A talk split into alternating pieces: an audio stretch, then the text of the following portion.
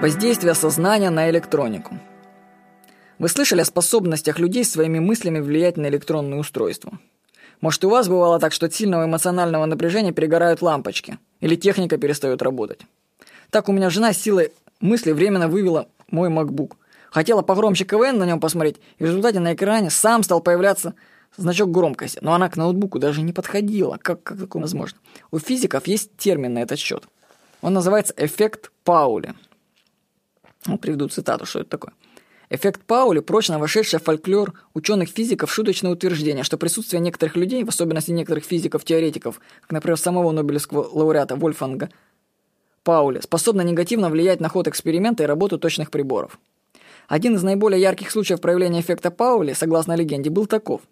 Однажды в лаборатории Джеймса Франка в Геттингене сложный экспериментальный прибор для изучения атомных явлений по совершенно необъяснимой причине вышел из строя. Франк написал о случившемся Пауле в Цюрих.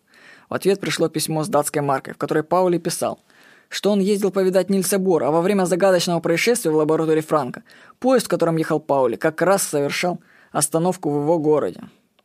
Вот, для проверки идеи, что сознание может воздействовать на электронику, был создан специальный прибор – Псилерон. Кстати, его можно заказать на сайте Mind Machine. Прибор представляет собой генератор случайных чисел. Если воздействие сознания на прибор есть, то его выдача должна отклоняться от случайной.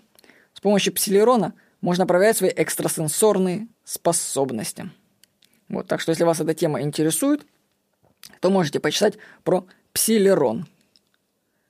Радует, что в момент озвучивания этого ролика ничего в студии звукозаписи из строя выведено не было. И Паули рядом с нами не останавливался. Вот. Всего хорошего. С вами был Владимир Никонов.